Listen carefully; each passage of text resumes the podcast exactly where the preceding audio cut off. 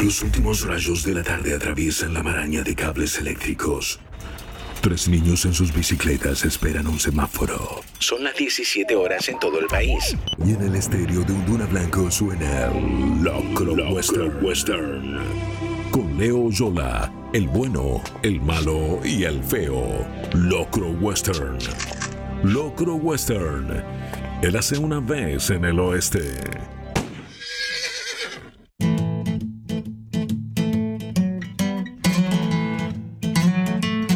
Por ahí la memoria a uno ya le hace una mala jugada. Estamos estrenando hace poquito nomás los 49 y la memoria ya no es lo que solía ser. No sé si alguna vez hablamos aquí en este espacio, aquí en esta casa, aquí en el estudio Palo Pandolfo, de la expresión saltar el tiburón. Jump the Dark, de Shark en el original, que la acuñaron críticos especializados, televisivos en ese momento, en la década del 70, a raíz de un episodio de la serie Los Días Felices, esa protagonizada por Ron Howard, un jovencísimo Ron Howard, actor mucho antes de cruzarse a la silla de la dirección y regalarnos tantas películas felices. Una, una serie, mejor dicho, esta Los Días Felices, que en la década del 70 se dedicaba a revisar lo que había sido la década del 50 en los Estados Unidos, algo que lo llevó y al extremo y con un humor y una incorrección bien grande, That 70 Show en la década del 90.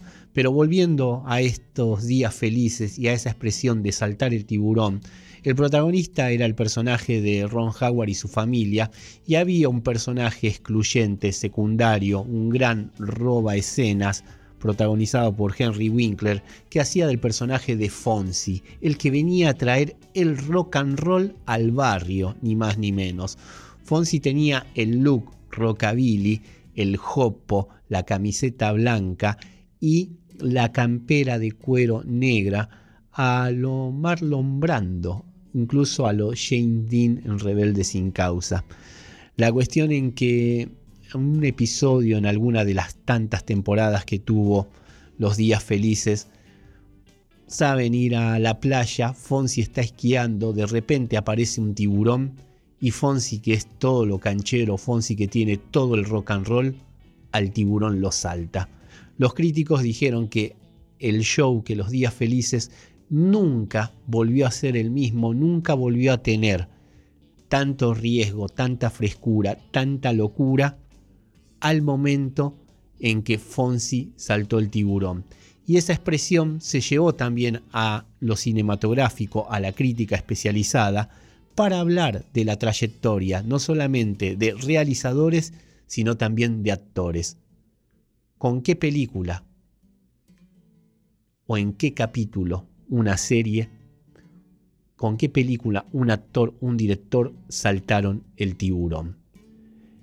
Se estrenó la semana pasada aquí en nuestro país y en todo el planeta la última aventura cinematográfica del dios del trueno, Thor Love and Thunder, Thor Amor y Trueno. Es la cuarta película en lo que es las adaptaciones de este personaje al universo cinematográfico Marvel tal como lo conocemos nosotros aquí en el siglo XXI y es la segunda película con la dirección de Taika Waititi, ese actor y director neozelandés que vino a resucitar esta saga que desde un comienzo no había funcionado bien. Kenneth Branagh, que este año aspiró al Oscar y ganó la estatuilla al mejor guion por la autobiográfica Belfast, muestra cómo lo quería a Thor y cómo le hubiera encantado que le dieran libertad creativa para lo que fue la primera película, en la que sí se pudo dar un lujo y darnos un lujo a todos de castear y de traerlo a Tony Hiddleston para hacer de Loki, cuando era un actor prácticamente innoto, pero que él le veía el potencial al compartir escenas en la miniserie de Ballander. La cuestión, volviendo a Taika después de dos películas muy flojas, sobre todo la segunda, la del mundo oscuro, perdido por perdido, Marvel le dijo, haz lo que quieras. Y Taika saltó el tiburón con Thor Ragnarok. Podríamos decir que sí, por el nuevo enfoque que le dio, por abrazar abiertamente una estética ochentosa, también en la banda de sonido, pero sobre todo en lo visual, el humor, el gat físico, todo lo que lo volvió realmente cool a un personaje que estaba ahí dejando mucho, mucho que desear. Tuvo carta verde para hacer lo que quería y también terminó ganando un Oscar a la adaptación de una novela que es Jojo Rabbit y que si uno lee ese texto, prácticamente él lo reescribe. Donde arranca Jojo Rabbit, la novela, él la termina. Y él va mucho más al hueso de esos personajes a un momento que tiene que ver con la infancia durante algo tan terrible como lo es una guerra mundial y un régimen como el nazismo. Sí, tiene alma de niño, Taika, y se la juega y cómo en la última Thor, Love and Thunder, en la que hace una película, y esto lo decimos como un piropo enorme, hace una película infantil, hecha y derecha, por algo elige que su alter ego en la pantalla, ese Korg al que él le da voz, la narre y que se la cuente a unos niños, le cuente la historia del vikingo espacial, cuente la historia, las andanzas de Love and Thunder una felicidad extrema, una luz que no se puede creer. El amor y el trueno, mi sol, mi luna, mi viento, el arco iris en la oscuridad, que es lo que canta Dio en los créditos finales para aún hacernos ensanchar más la sonrisa de oreja a oreja.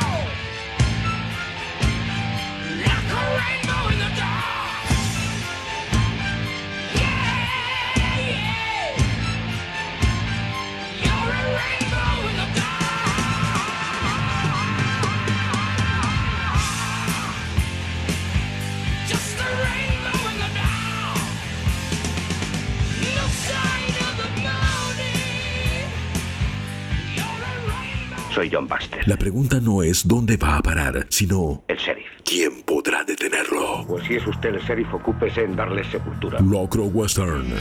Un espíritu libre y bello en el oeste.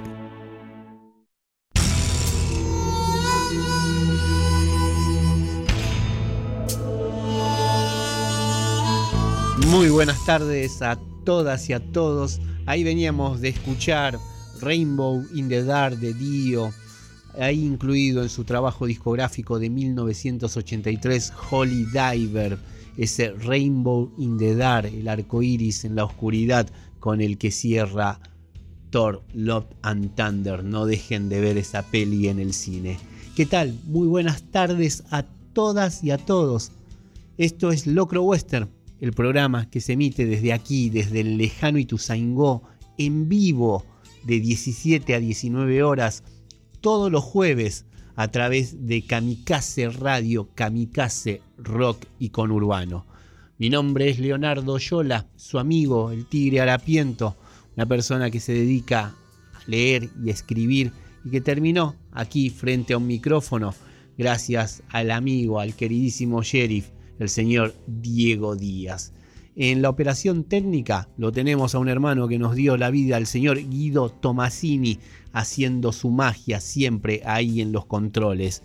Mientras que en nuestras redes sociales, en nuestras vías de comunicación, ahí en Kamikaze OK Radio, tanto en el Twitter como en el Instagram, la tenemos a ella, a nuestra marciana haciendo crónicas, a nuestra chica de otro planeta, a nuestra chica del conurbano y punto, a la señorita Melina Alderete, que hoy anda aquí en los estudios de Kamikaze Radio, Kamikaze Rock y Conurbano, posteando en tiempo real parte de los contenidos del Locro, como así también del resto de la programación de la casa. En este programa número 17 de esta nueva etapa, en este programa que estamos haciendo en vivo este jueves 14 de julio, vamos a estar con la poesía del señor Ricardo Ruiz, publicada por Barnacle Libros. Vamos a estar leyendo algunos de los versos de Usos de el No. En la agenda semanal vamos a estar deseándole toda la suerte mañana al señor Nicolás Ferraro, que está finalista ni más ni menos que del premio Dashiell Hammett al mejor policial escrito en español durante el 2020, publicado durante el 2021, perdón, estamos hablando de su novela Ámbar, que fue editada en nuestro país por la editorial Revolver, especialistas en el género policial. Vamos también a estar hablando de unos destalleres, tal es el título que le han puesto ahí en el CCK, a unos talleres de escritura que vamos a estar arrancando a dar de forma gratuita a partir de mañana viernes 15 a las 18 horas. También de la visita que vamos a estar haciendo el día martes ahí a La Rioja. En el clean de la semana, ni más ni menos, vamos a ponernos de pie para hablar de una de sus mejores películas, tanto delante como detrás de cámara. Estamos hablando de Los Puentes de Madison, en film de 1995, protagonizado por Meryl Streep y que destrozó corazones a más no poder. También vamos a estar recordando en fiebre del sábado a la noche al Grinch de San Justo aún en actividad, mientras que en la Tokio Morón, nuestra conexión con el lejano oriente, vamos a hacer una breve semblanza sobre el cine de San Shimu o Shimu Sam, como se pronuncie mejor mientras que en el Winco de mamá y papá, aprovechando uno de los estrenos de la semana, va a estar sonando aquí El Rey, ni más ni menos. Mientras que en Érase una vez en el oeste, vamos a hablar de noches pecaminosas en el Moni Moni de Morón. Van a sonar aquí en el lejano Ituzaingó, aquí en Kamikaze Radio, Kamikaze Rock y Conurbano, además de Dio, Los Intocables, Billy Idol, Elvis Presley, Deadby Bowie, Proyecto 1, Rata Blanca, Adele. Vamos a tener un doblete con Silvia Pérez Cruz y también el One Hit Wonder de The Connells. más lo que escuchamos ahora a continuación, de esa catarata de hits que fue el consagratorio tercer trabajo discográfico de La Renga, ese despedazado por mil partes de 1996, un himno como lo es la balada del diablo y la muerte.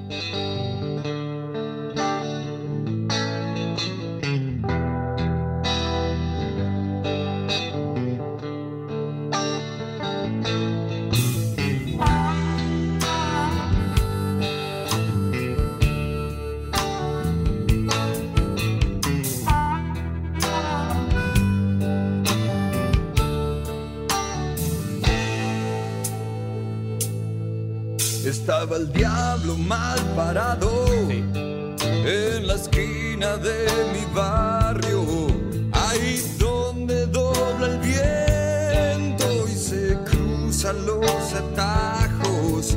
Al lado de él estaba la muerte con una botella en la mano.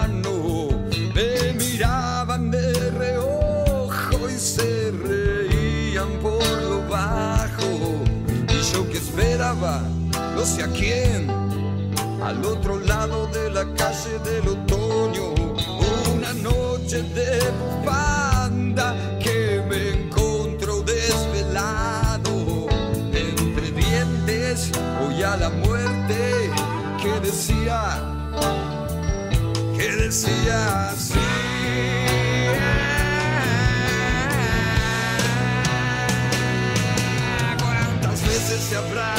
Escapado como laucha por mirar. Y esta noche que no cuesta nada, ni siquiera fatigarme, podemos llevarnos un cordero con solo cruzar la calle. Yo me escondí tras la niebla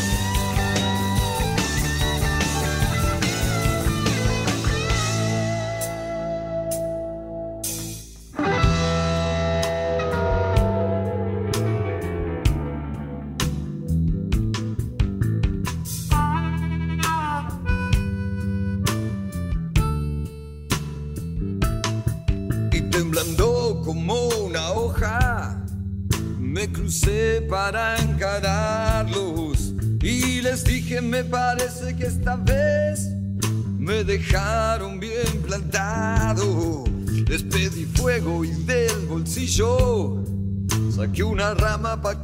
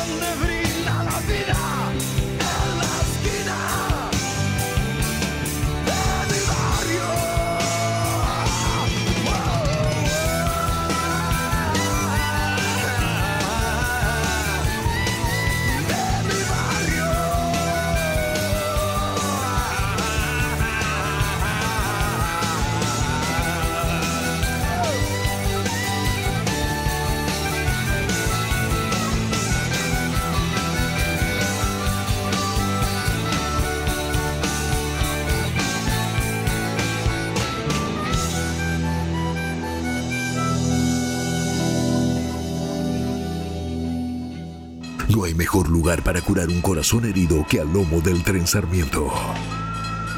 Locro Western. Érase una vez en el oeste.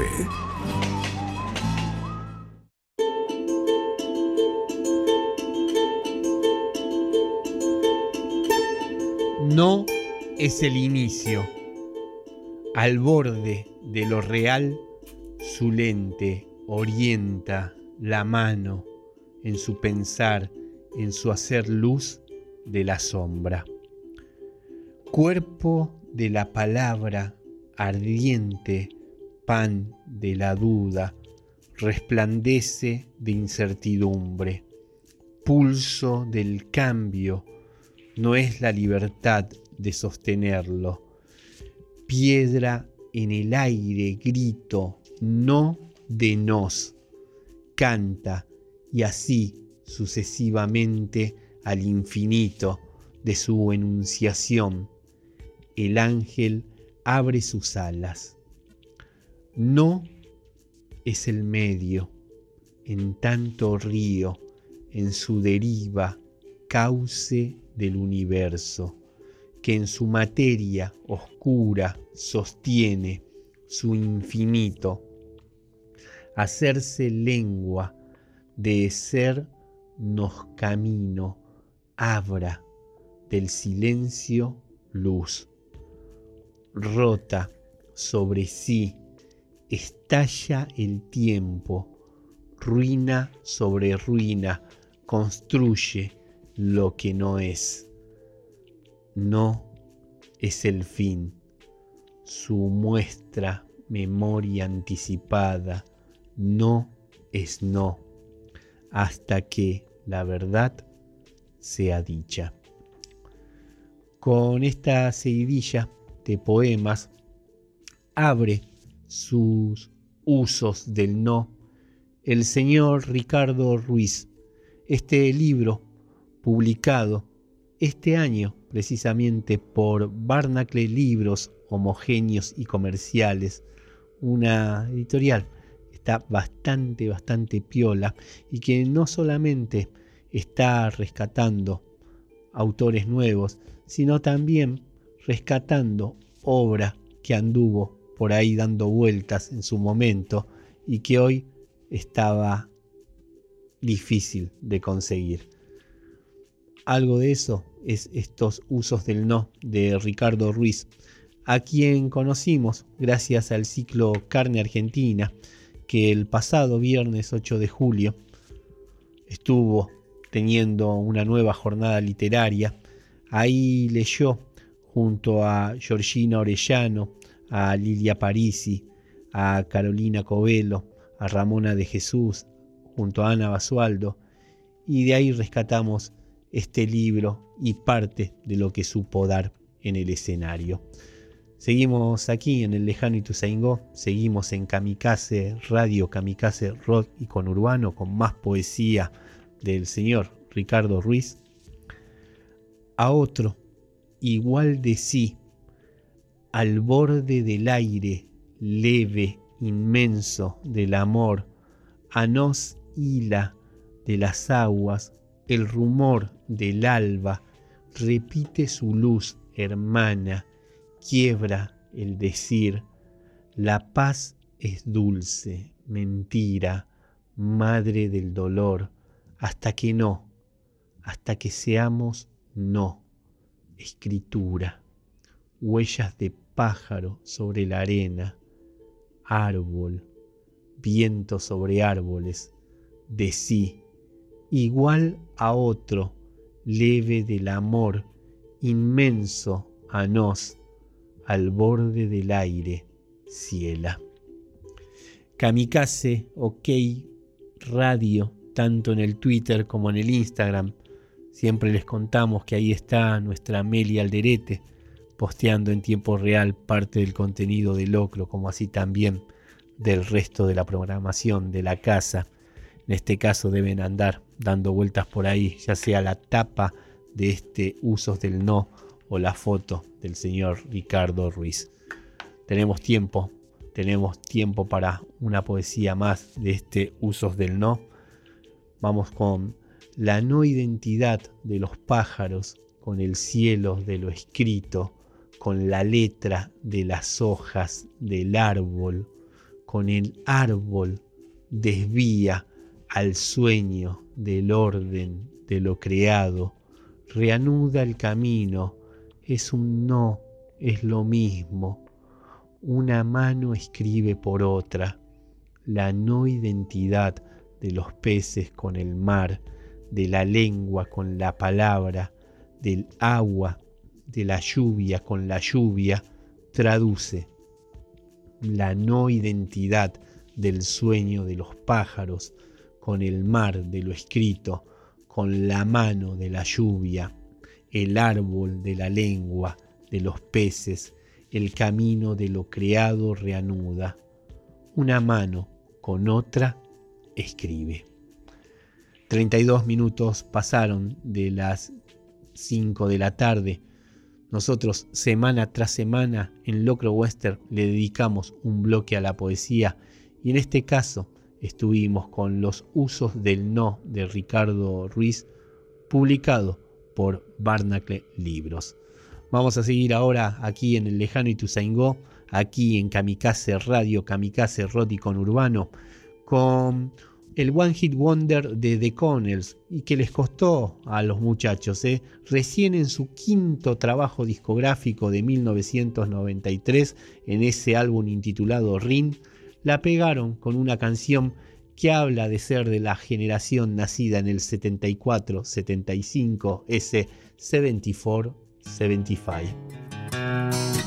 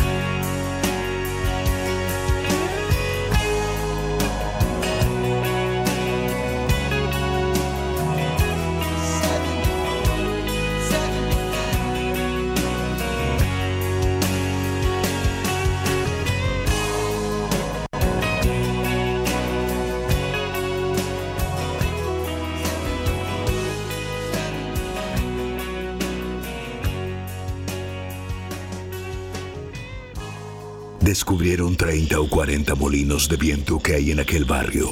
Y el Jeta le dijo al gordo panza: ¿Ves ahí, amigo? Ahí hay 30 o pocos más desaforados gigantes con quien pienso hacer batalla y quitarles a todos las vidas. ¿Qué gigante? dijo el gordo panza. Locro Western. El Quijote del Oeste.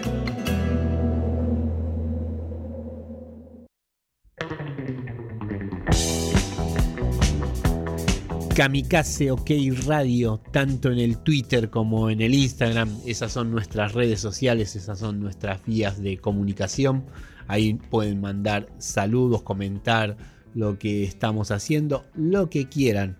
Este, aprovechamos también para recordar que quien les habla no tiene redes sociales. Así que bueno, nada, porque por ahí andan dando vueltas siempre esos denominados fake. Pero bueno, esa es otra historia. La que aquí nos concerne en este bloque en especial de Locro tiene que ver con la agenda semanal y marcar cosas que son importantes para compartir, que son cosas importantes para uno y para difundir. Y en este caso, mandarle toda la suerte del mundo, todo nuestro amor, todo nuestro corazón al señor Nicolás Ferraro, un colega que se dedica a la literatura de género, a lo que es la literatura policial, lo que es la literatura negra y criminal, y que está nominado ni más ni menos que para el premio más importante de habla hispana en el mundo, que es el Dashiell Hammett, que sabe otorgar año tras año la Semana Negra de Gijón.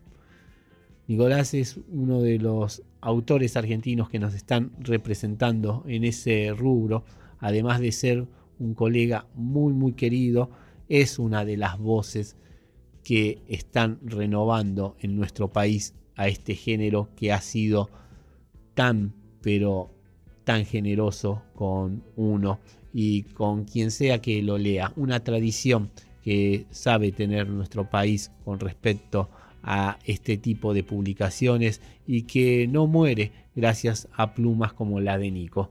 Mañana, más o menos para lo que es las 6 de la mañana hora local, va a estar el veredicto de los jurados y sea cual sea, nuestro corazón está con su novela Ámbar, pero sobre todo con él. También mañana, viernes 15 de julio, desde las 18 horas en el Centro Cultural Kirchner, en el CCK, ahí donde está naciendo prácticamente la avenida Corrientes. Vamos a arrancar a dar un destaller, como denomina la gente de ahí del proyecto Ballena, a estos encuentros que vamos a tener con quienes se acerquen y quieran arrancar, animarse a escribir. Son tres encuentros. El primero va a ser mañana, el siguiente el viernes que viene, el 22. Vamos a estar terminando el viernes 29.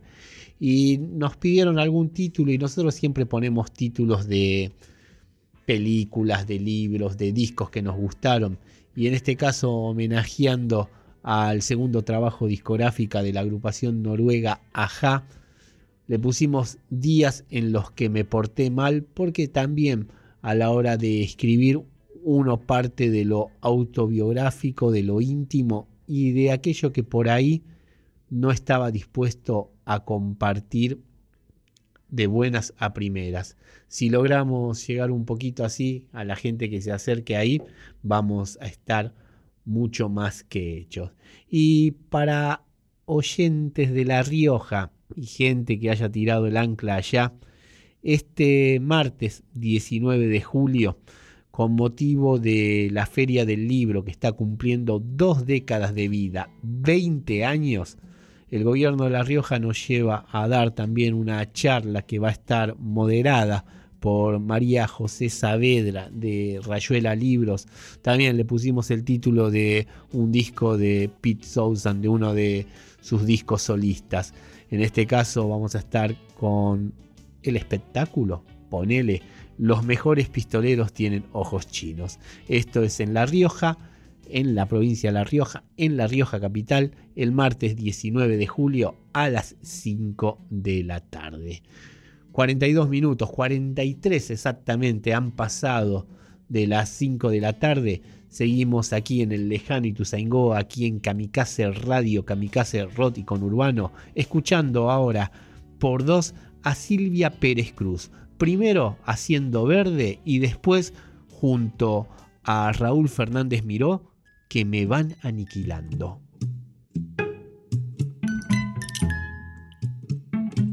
Reina de la morería, no estés triste como el tigre, pon sonrisa de planeta, que serán tus mañanitas, guapa, princesa y coqueta, corona de margaritas.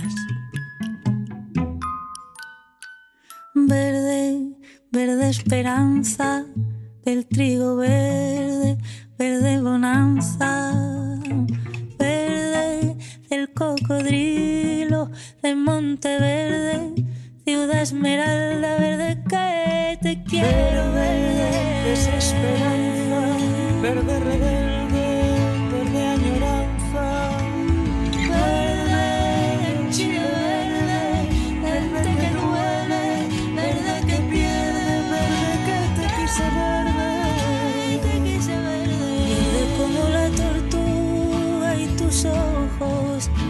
como la serpiente y el muslo, como un cucurucho de venta y palmera de un oso perezoso, guapa tiene que ser la que de verde, verde, verde se puede poner. Guapa tuvo que ser la que de verde, verde, verde se pudo Guapa tuvo que ser la que de verde, verde, verde se pudo poner. Tanta culpa que no es mía, tú la tuya y yo la mía. Cambio gusto, rumbo y rima. Mi mamá, ya no me mima. no me mima. Cambio cromo, culpa y pena. Sin pecado concebida.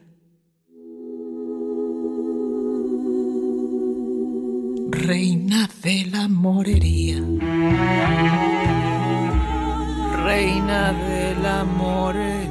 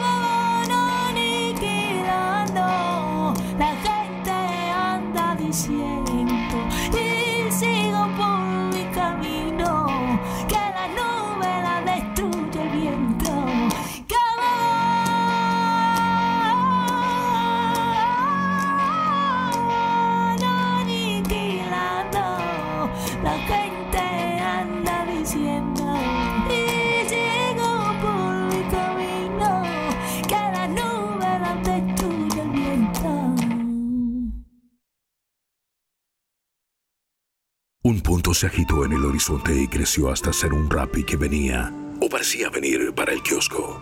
Vio el casco, el largo poncho oscuro, el scooter moro, pero no la cara del pibe que por fin soltó el embrague y vino acercándose con el motor regulando. Locro Western. Ficciones del Oeste.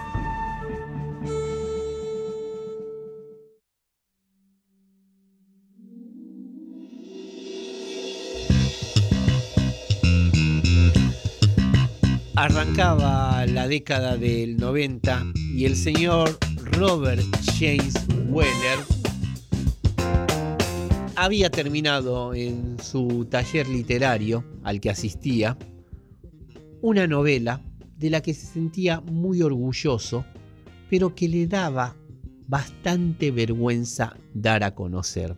El pudor que todas y todos experimentamos ante lo primero que escribimos y que consideramos puede funcionar, puede estar sólido, pero anda a saber cómo lo recibirán.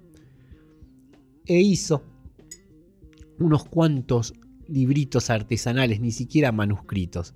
Los hizo con tapa dura y todo, para que circularan entre amigos a quienes se los regaló al compartir la Nochebuena del año 1990.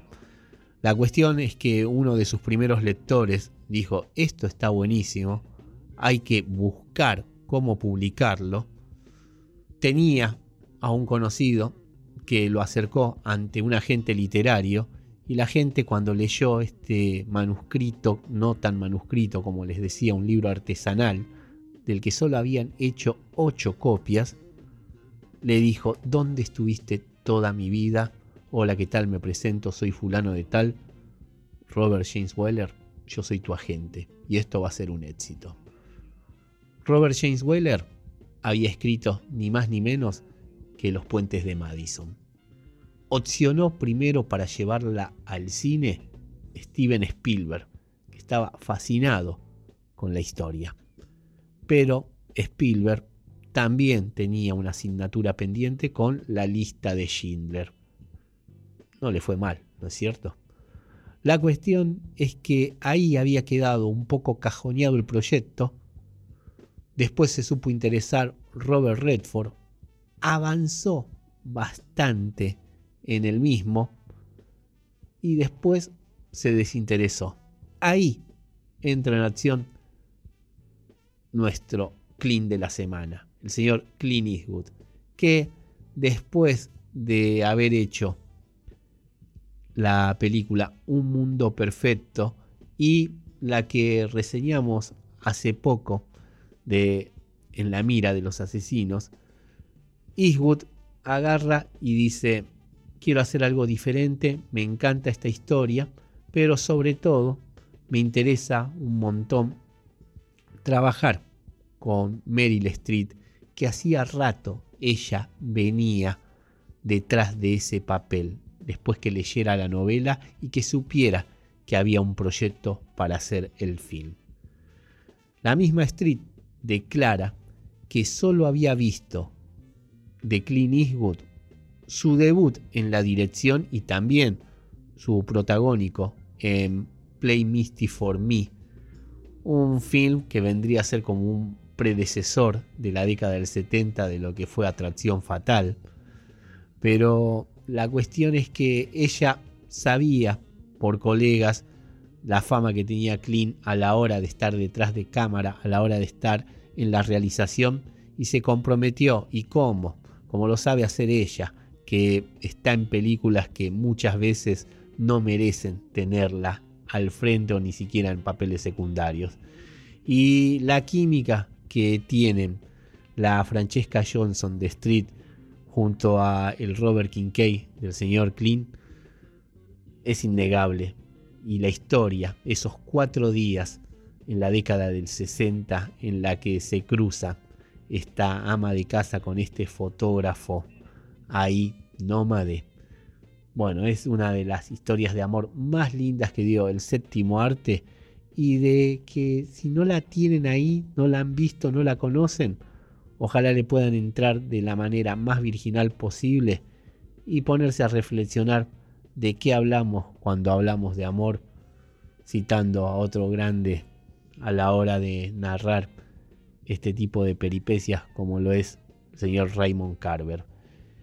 Obviamente hay una diferencia enorme de calidad literaria entre Carver y el amigo Robert James Weller, que hizo también a su manera un One Hit Wonder con su novela de Los Puentes de Madison, que obviamente cuando salió la película se convirtió en un bestseller instantáneo en todo el mundo.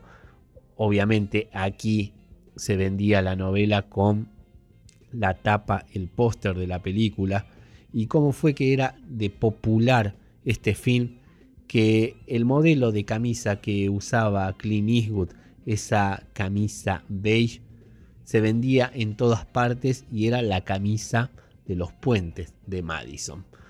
Hay de todo para hablar de la memorabilia de este film.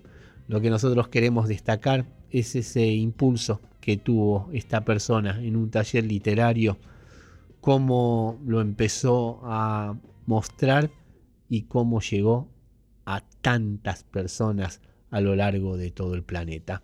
Lo otro que me parece interesante para destacar y para aprovechar, la señora Meryl Street dice que para componer a su Francesca Johnston se inspiró y mucho en el rol protagónico de Mama Rosa, una de las películas de Pier Paolo Pasolini que no son de las más populares, pero sí de las más celebradas por la crítica, que con motivo del centenario del nacimiento de Pasolini, se reeditó en 4K y se exhibe actualmente en nuestro país en salas cinematográficas que no están copadas por la IER, Thor, Lord and Thunder y todo lo que son los tanques ¿no? norteamericanos. Eh, es interesante ver esa película y después ir a los puentes de Madison y decirle, Meryl, sí, todo lo que vos digas, pero vos la hiciste inolvidable a tu Francesca Johnston. Ya sea como actor o como realizador, o cuando estuvo delante y detrás de cámara a la vez, las de pistolero, incluso las que no nos gustaron de él, en Locro Western nos la pasamos hablando de un icono del cine en el clean de la semana. Seguimos ahora aquí en el lejano Ituzaingó, seguimos aquí en Kamikaze Radio, Kamikaze Rock y con Urbano, terminando esta primera hora de Locro Western, esta primera hora de este programa número 17 Escuchamos ahora a continuación de su trabajo discográfico del 2011 de ese 21 a Adele haciendo su versión de Love Song.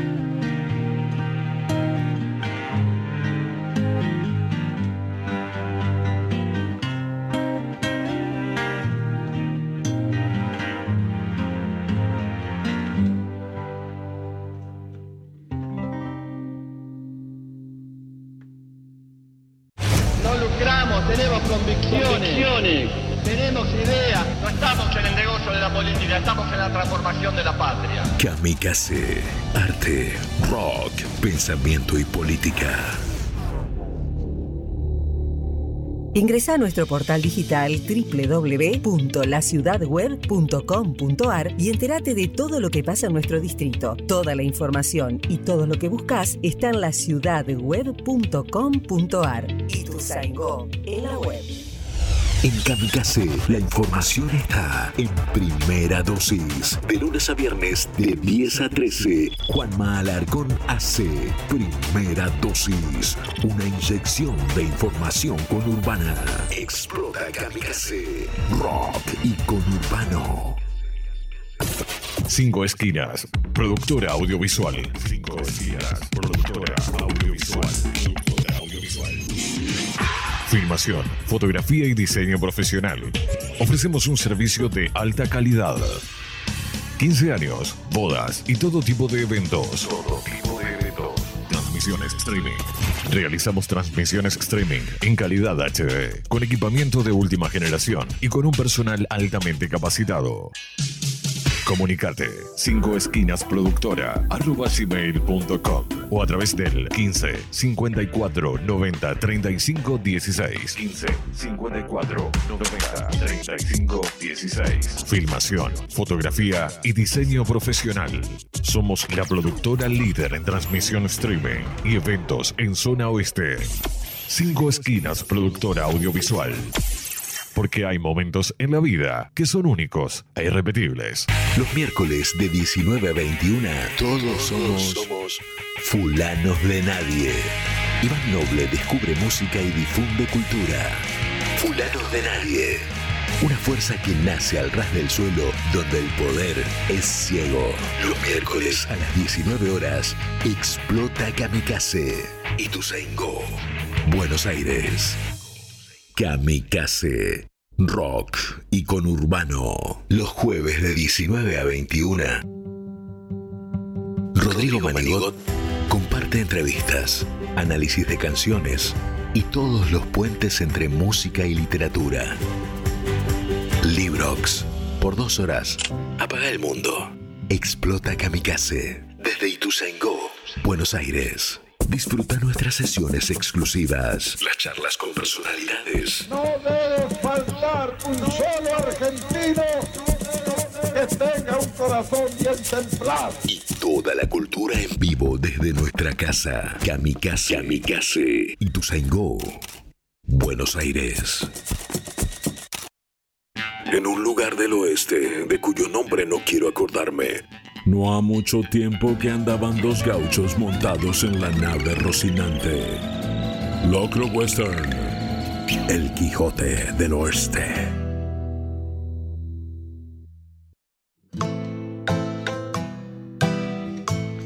Y así llegamos a esta segunda y última hora de Locro Western, el programa que se emite desde aquí, desde el lejano Ituzaingó, a través de Kamikaze Radio, Kamikaze Rock y Conurbano, en vivo de este queridísimo estudio Palo Pandolfo, todos los jueves de 17 a 19 horas, aquí en la conducción su amigo el Tigre Arapiento, mi nombre Leonardo Oyola. En la operación técnica lo tenemos al señor Guido Tomasini y en la producción general en las redes sociales tanto en el Twitter como en el Instagram, en ese Kamikaze OK Radio, a la señorita Melina Alderete.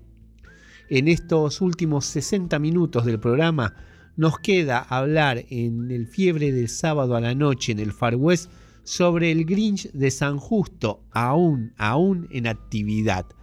También en nuestra conexión con el lejano oriente en la Tokio Morón, una semblanza muy muy breve para una carrera tan longeva y exitosa como la de el cineasta chino Shimu San en el Winco de mamá y papá aprovechando que hoy se estrenó la biopic de Bars Luhrmann. Vamos a estar hablando obviamente escuchando mejor dicho del rey de Elvis Presley.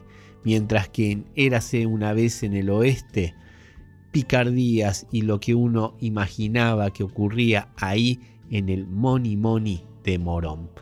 Sonarán aquí en el lejano Ituzaingó a través de Kamikaze Radio, Kamikaze Rock y Conurbano, Los Intocables, Billy Idol, el ya citado Elvis Presley por dos. También vamos a escuchar un temazo de David Bowie, el One Hit Wonder pachanguero de Proyecto 1. Y lo que suena a continuación, Tira Reboque desde su debut de 1988, homónimo a la banda Rata Blanca haciendo El sueño de la gitana.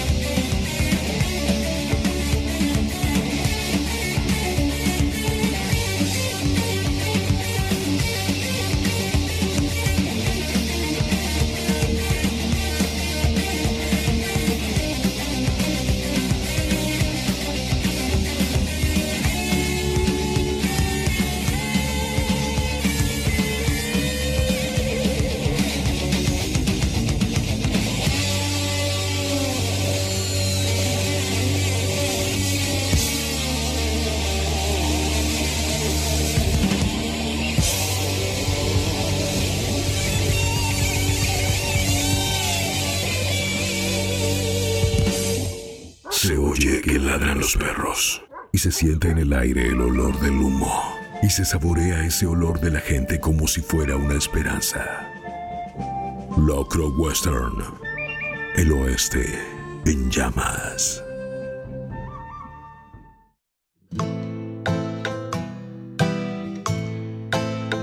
Kamikaze OK Radio, tanto en el Twitter como en el Instagram. Esas son nuestras vías de comunicación, esas son nuestras redes sociales. Y en este momento vamos a entrar al bloque que le dedicamos a recordar lugares donde supimos ir a tirar unos pasos, a pasar una noche, ya sea viernes, sábado o domingo, aquí. El bloque que intitulamos Fiebre del sábado a la noche en el Far West. Y en este caso vamos a estar hablando de El Grinch de San Justo, un boliche que está ubicado ahí en Camino de Cintura, pasando Miguel Cané yendo para el lado de Venezuela, para el lado de la rotonda de San Justo. Se denomina así y tiene la figura de este personaje tan característico por la película protagonizada por Jim Carrey, la que se denomina live action con actores de comienzo de este siglo XXI. Un personaje que desde lo animado había sido muy popular por la gente que nos había traído a los Looney Tunes, a Bugs Bunny y compañía, y que tenía un corto con este personaje salido de la pluma del Dr. Zeus. Hace un par de años atrás hubo una versión animada con la voz del actor que hace de Doctor Strange y de Sherlock. No me pregunten, no me pidan, mejor dicho, que pronuncie el apellido del bueno de Benedict, porque ni en siete vidas me va a salir. Esas taras que tiene cada uno, toc, que le dicen ahora para hacerse los cool. Pero bueno, nada. La cuestión es que el Grinch, ya con ese nombre, venía con ciertos antecedentes, pero sigue estando y sigue dando muchas alegrías a quienes son habitués de ahí.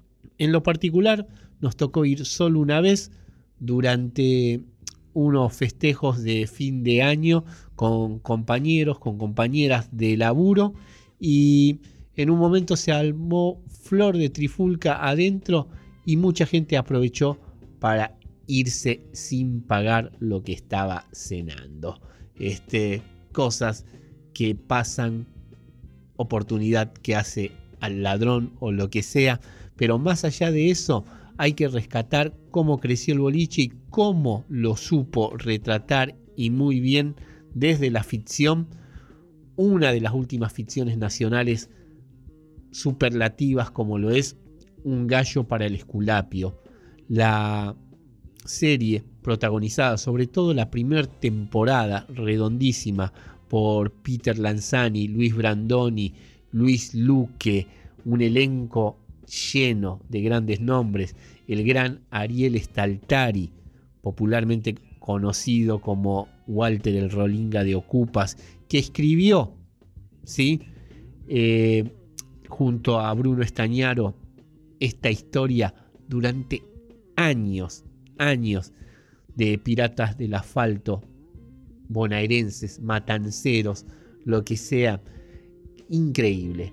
En un momento dado, van a bailar al Grinch y es una escena que no tiene desperdicio desde el diálogo en el que el personaje de Peter Lanzani está celoso porque su novia, interpretada por Eleonora Wessler, ahí está teniendo una situación con un ex que justo es un patobica del Grinch y se quiere trompear. Y el otro está claro que lo va a fajar de un tincazo nada más. Y el personaje de Staltari le dice, ¿qué haces? ¿Cómo te vas a pelear con ese? ¿No ves que tiene músculos hasta en la ceja? Increíble, impecable. Una descripción para alguien inabordable. Listo. De ese tipo de señores se encontrará en el Grinch. Hoy en día, bueno, lo sabrán quienes son habitués. La cuestión es que en el Grinch se pachangueaba y por eso nosotros vamos a escuchar ahora, a continuación, también un One Hit Wonder del año 1997. Es del álbum In House a Proyecto 1, hablando, cantando, advirtiendo que ahí viene el tiburón.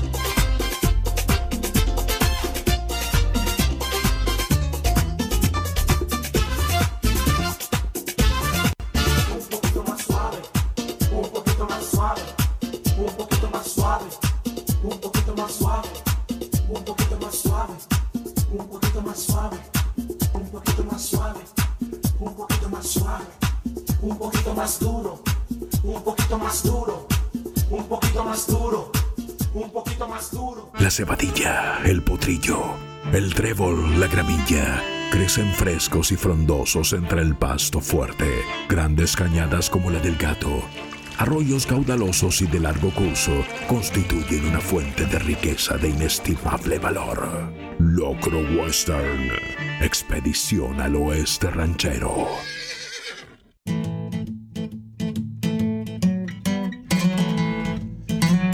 del lejano oeste al lejano oriente, aquí en Locro Western sacamos pasaje a la tierra del sol naciente gracias a este bloque al que intitulamos La Tokio Morón. Y como excusa para hablar un poquito de lo que es la filmografía de Shimu San o San Shimu, como se lo conocía cuando llegó tres décadas acá, atrás aquí en nuestro país el estreno cinematográfico de su, película Yudu, Amor Prohibido, en la que nos encontramos con un poema visual. Jim San es un fotógrafo retirado que después se pasó a la silla de director y que puso un esmero en cada encuadre y en contar desde lo visual todo lo que pudiera usando pocas palabras. Después del fenómeno que fue ese film, se estrenó una de sus primeras películas que era Esposas y Concubinos. Después llegó una de sus obras monumentales como lo es Sorgo Rojo. Y ya aquí en el siglo XXI empezó a coquetear con el cine denominado Chambara, con el cine de artes marciales y todo lo que tiene que ver también con lo histórico, que es uno de sus platos fuertes, uno de sus anchos bravas en la filmografía. Eh, tiene una película del 2002 que se llama Héroe, protagonizada por Jet Li, que replica un poco lo que hizo en Japón Kurosawa 60 años antes con Rayomon. Una película sumamente interesante.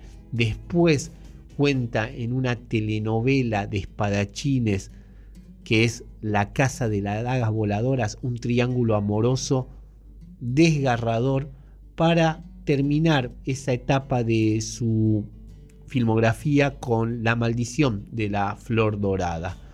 Entre sus actores, él descubrió a Gon Lee, pero obviamente también empezaron a dar vueltas por ahí Chao Yun-fat, Michelle Yu, Tony Leung, todo lo que es el ABC1, todo lo que el público oriental sabe.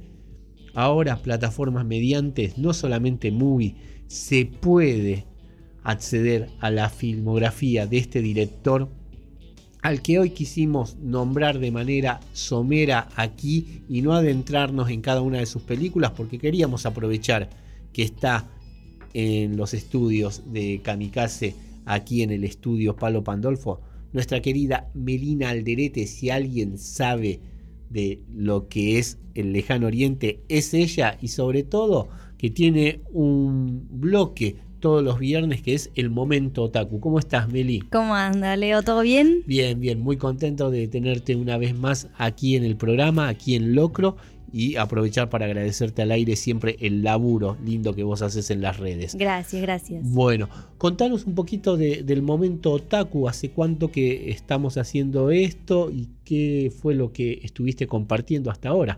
Bueno, el momento otaku, así como formalmente aquí en Kamikaze, empezó aproximadamente el 6 de junio, eh, que arrancamos acá en un bloquecito en el programa de Juan Manuel Alarcón en primera dosis. Y se trata, ¿no? Un poco de, de descomprimir, ¿no? Encima lo ponemos los viernes, ¿viste? Cosa de que te relajes y arranques el fin de tranqui. Y hablamos como de todo un poco lo relacionado a eh, lo que es la cultura japonesa, pero también linkeando, eh, linkeándolo un poco con eh, cositas de acá. Por ejemplo, en una ocasión hablamos del género voice love o yaoi, que mm, si bien está muy asociado, ahí se empieza a mezclar todo, ¿no? Por ejemplo, Sí. los prejuicios que tiene este género, porque está muy asociado a, a que es algo pornográfico, cuando si bien hay una categoría que es de ese, de ese estilo, hay muchas otras que no, pero están enmarcadas dentro de este mismo género. Y lo traíamos también a colación porque esa semana había salido toda la polémica de eh, la película de Post Lightyear que- y el beso que censu- se censuró en un montón de países, ¿no? Entonces como que es un, un espacio en el que parece que es algo muy exótico, que la nada parece una otaku encima en pantalla, porque esto es este, en formato audiovisual que sale primera dosis ahí con Juanma. Qué bueno. Y, y sin embargo, viste, mientras vos te vas metiendo un, un poco ahí en, en situación, te vas dando cuenta de que eh, si bien parece muy lejano y exótico, a veces hay cositas que vos las podés eh, palpar, ¿no? Que están ahí como, como visibles en el, en el día a día, ¿no? Eh, también eh, solemos tener entrevistas, por ejemplo, hace un par de semanas entrevistamos a Leonel Rodríguez de la editorial Kemuri, una editorial que arrancó en el 2020, ahí viste cuando todo empezó la pandemia y demás. Ellos eh, son unos chicos del oeste que se pusieron ahí este, las ganas de, de sumarse a este mercado editorial que me decía Leonel también mismo eh, que está creciendo mucho todo lo que es eh, muy, muy en auge todo lo que es la industria del manga acá en Argentina. Ya, bueno, vos sabrás que compartimos mucho Sí. fanatismo por Ibrea, por Panini. Este, hay otras también, por supuesto, y ahora se viene a sumar esas filas la editorial Kemuri. Así que es un bloque en el que, en el que hablamos como de todo un poco y también nos intentamos como cuestionar, ¿no? Por ejemplo, me encanta porque es un, un lugar en el que hay dos polos muy opuestos. Yo que quizás, quizás soy muy otaku y Juanma que me dice, yo no tengo ni idea de lo que me estás hablando. El otro día le trajo un manga en vivo y no sabía, por ejemplo, dice, che, esto está al revés. Claro. Digo, claro, claro, pero se lee así, digo, ¿te acuerdas que te conté? Y dice, uy, cierto, mirá qué loco. Entonces es como que son los dos polos y ahí en el medio colisionamos y a ver qué sale, ¿no? Qué bueno, qué lindo y que puedan aprovechar y difundir, eh, bueno, este emprendimiento, por ejemplo, de acá del oeste, todo, pero sobre todo el conocimiento, la pasión que vos tenés sobre esto y aprovechar también para estas cosas, ¿no?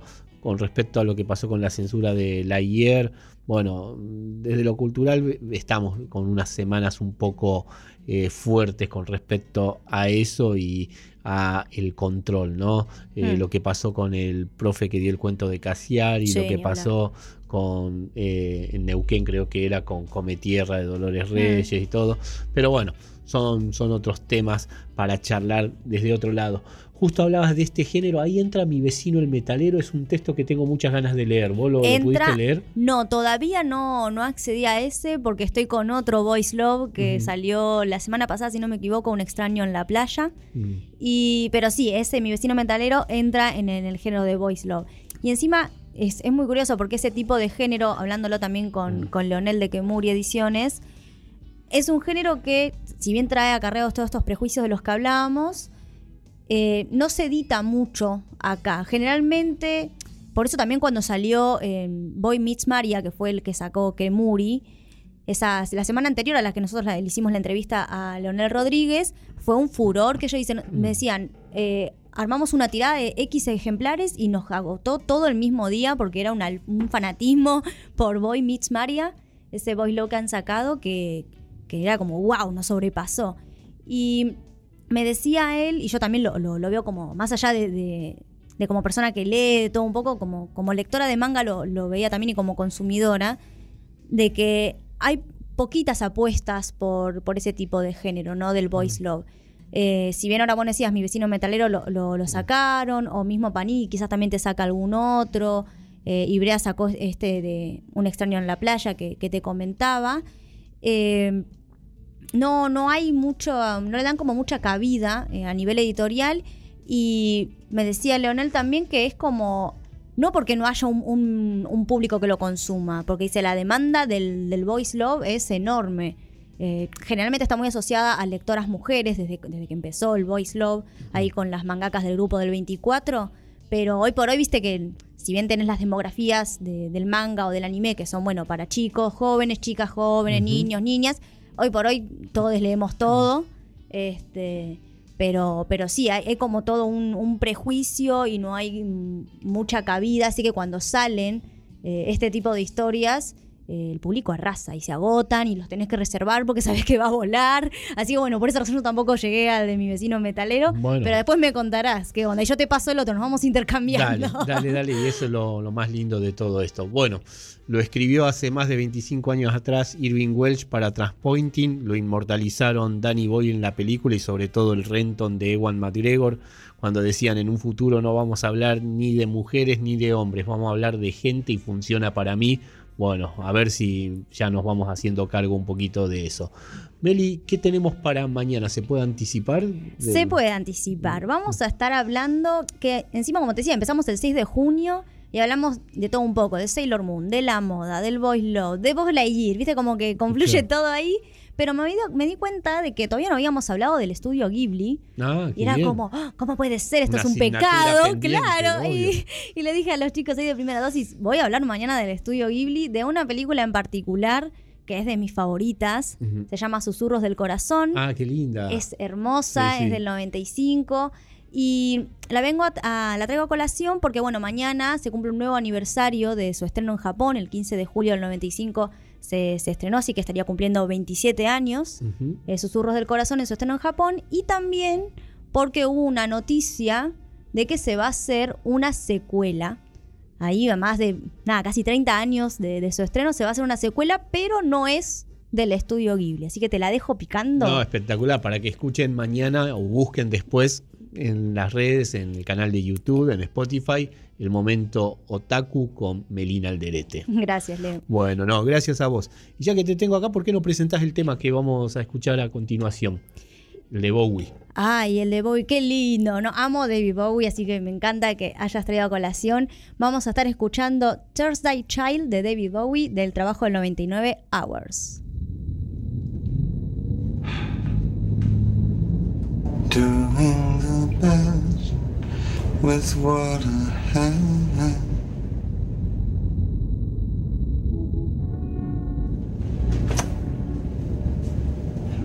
David Bowie's new single, Thursday's Child.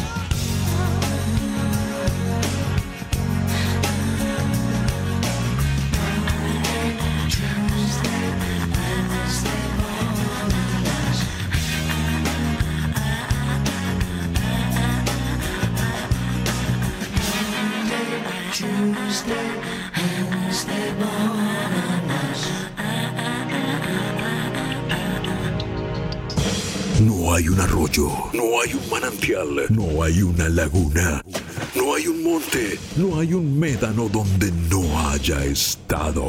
Comprendiendo que el primer deber del soldado es conocer palmo a palmo el terreno donde algún día ha de tener necesidad de operar. Locro Western, expedición al oeste ranchero.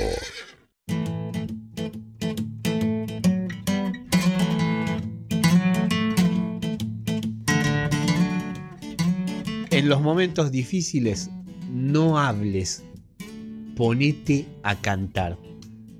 Ese fue el consejo que le dieron a Elvis Presley y que se lo dio un pastor evangelista y que él lo supo llevar al escenario precisamente haciendo algo quizás para el momento profano. Algo de eso se ve en el avance, en el tráiler que ocurre para promocionar la última película de Baz Luhrmann, ese realizador australiano que nos maravilló cuando lo descubrimos con Baila conmigo, ni hablar cómo adaptó su Romeo y Julieta junto a Claire Danes y Leonardo DiCaprio, la maravilla que fue Moulin Rouge y después bueno, por ahí no estuvo a la altura de todas esas películas, pero ahora le tenemos unas ganas a ver lo que hizo con el rey. Casi tres horas y hay mucha música, hay mucha historia para conocer a Elvis Presley, que obviamente sonaron por primera vez en casa en el Winco de mamá y papá y le dedicamos especialmente a mi señora madre, también a mi tía Chiqui, que seguramente habrán gritado y que empezaron a tirar pasos, a patear rock and roll con canciones como esta, El Diablo disfrazado. You look like an angel. Walk like an angel. Talk like an angel. But I got wise. Disguise. Oh, yes, you are. Devil in disguise. Mhm. You fool me with your kisses. You cheated and you schemed. Heaven knows how you lied to me. You're not the way you seem. You look like an angel. Walk like an angel. Talk like an angel. But I got wise. You're the devil in disguise. Oh, yes, you are. Devil in disguise. Mhm. I thought that I was in heaven, but I was sure surprised. Heaven help me, I didn't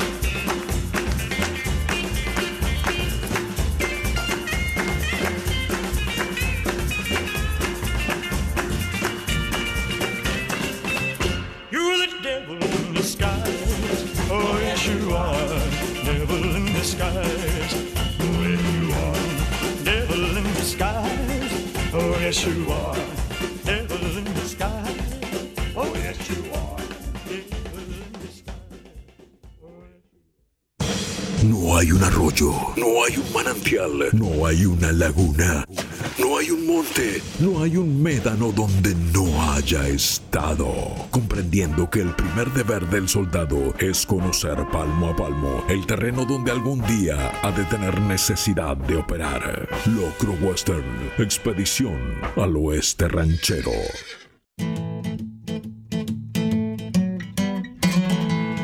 Kamikaze OK Radio, tanto en el Twitter como en el Instagram. Ahí se comunicó Martín Javier 19, ese es su nombre de usuario, hablando que con respecto a los puentes de Madison, dice, sí, no lloro ni lo haré nunca, pero en este caso me las aguanté como un campeón. Mirá, Martín Javier 19, qué sé yo, si alguien no lloró con los puentes de Madison, desconfiamos. Este, no vayas a vender un auto. Te mandamos mucho cariño y bueno, gracias por comunicarte. Y estamos entrando nosotros a uno de los últimos bloques y al tramo final de aquí de Locro Western, a este Érase una vez en el oeste, para hablar someramente sobre el Money Money en Morón, que era un local que estaba a metros de la avenida Córdoba, ahí nomás de lo que es la división de los partidos, ¿no? Entre Morón y La Matanza, ahí nomás de la avenida Don Bosco, y del que siempre se dijo que era un cabaret con chicas bellísimas.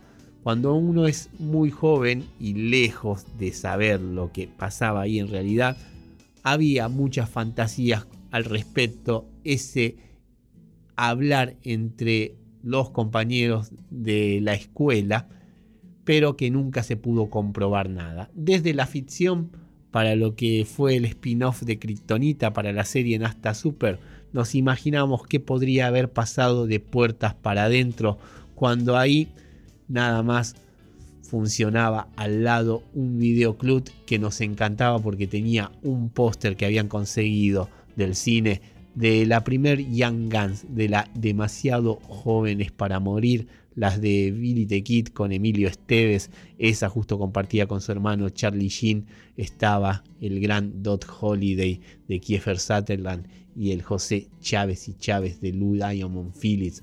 Bueno, nos interesaba más el western que las señoritas que hipotéticamente andaban por ahí.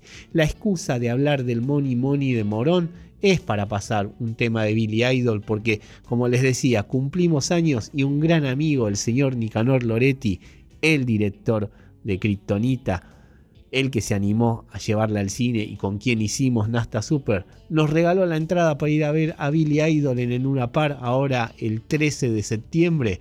Era una asignatura pendiente verlo al señor y por eso ahora tira reboque aquí de su trabajo discográfico de 1985 de ese Vital Idol, Billy Idol y Money Money.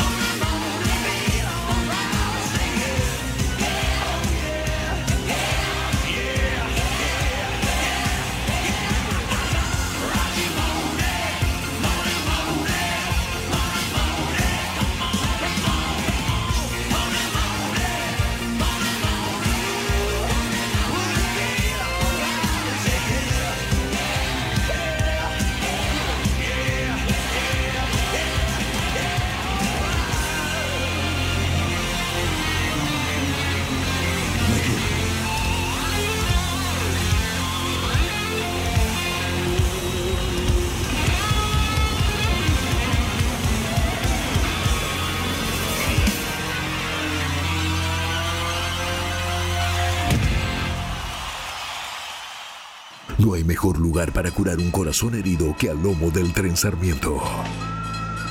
Locro Western. Érase una vez en el oeste. Y así llegamos al final de este Locro Western número 17 en esta nueva etapa de nuestra casa que es Kamikaze Radio, Kamikaze Rock y Conurbano. Como siempre le queremos dedicar el programa y mandarle muchos saludos a nuestros oyentes número uno, a mi tía Chiqui, a mi señora madre, a mi señor padre y bueno, a todas y a todos ustedes que están ahí escuchando lo que hacemos. Los dejamos con muy buena compañía, con el mejor, con el señor Rodrigo Manigot y su Librots. Y les deseamos que tengan una muy buena semana a todas y todos. Nos vamos escuchando de su segundo trabajo discográfico de 1988, de ese Antihéroes, a los Intocables y el hit de ese álbum, Me hunde y me aplasta.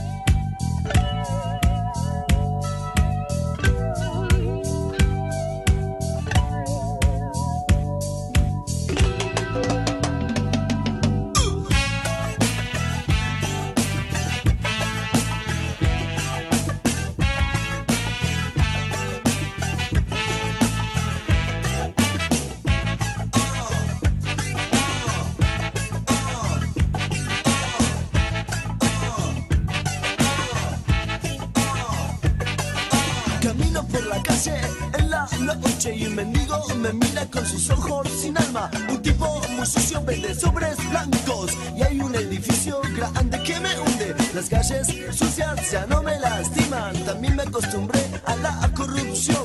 Ministros corruptos, policías corruptos y hay un edificio grande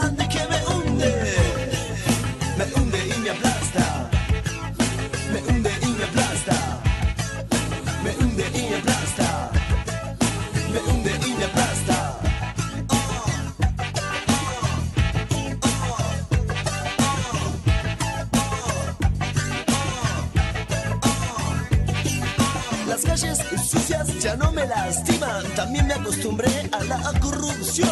Ministros corruptos, policías corruptos. Y hay un edificio grande que me hunde. Camino por la calle en la noche y un mendigo me mira con sus ojos sin alma. Un tipo muy sucio vende sobres blancos. Y hay un edificio grande